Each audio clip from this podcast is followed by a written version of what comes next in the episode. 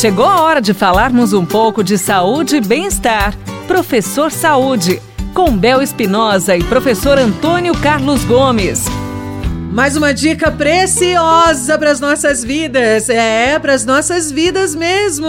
Estamos no programa Professor Saúde e vamos aprender a cuidar da nossa saúde, cuidando assim da nossa vida, com o professor Antônio Carlos Gomes. A pergunta é essa: pode respirar pela boca durante o exercício? Durante a prática de exercício, nós não só podemos respirar pela boca, como devemos respirar pela boca, pelo nariz é, não existe um padrão respiratório ou uma técnica que deva ser treinada por alguém que gosta de correr, de pedalar, de fazer exercício.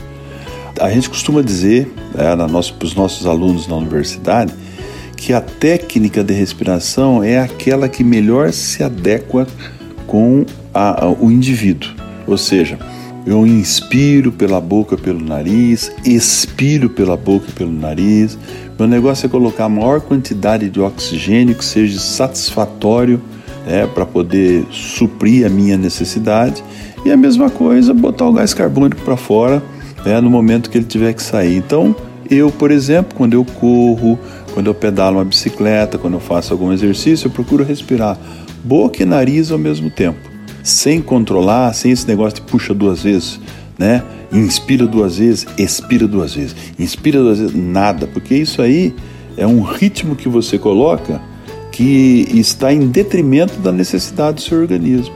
Seu organismo vai coletar o oxigênio, vai botar o gás carbônico para fora conforme ele precisar.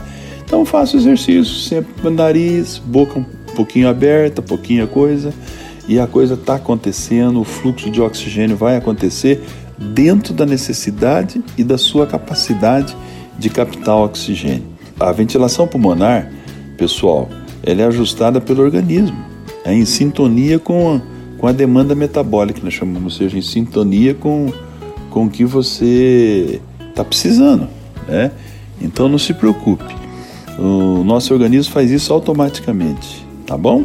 Então essa é uma dica importante para que as pessoas não fiquem tentando criar um ritmo respiratório. O ritmo é dentro da necessidade que o seu corpo precisa para aquele tipo de atividade que você está fazendo.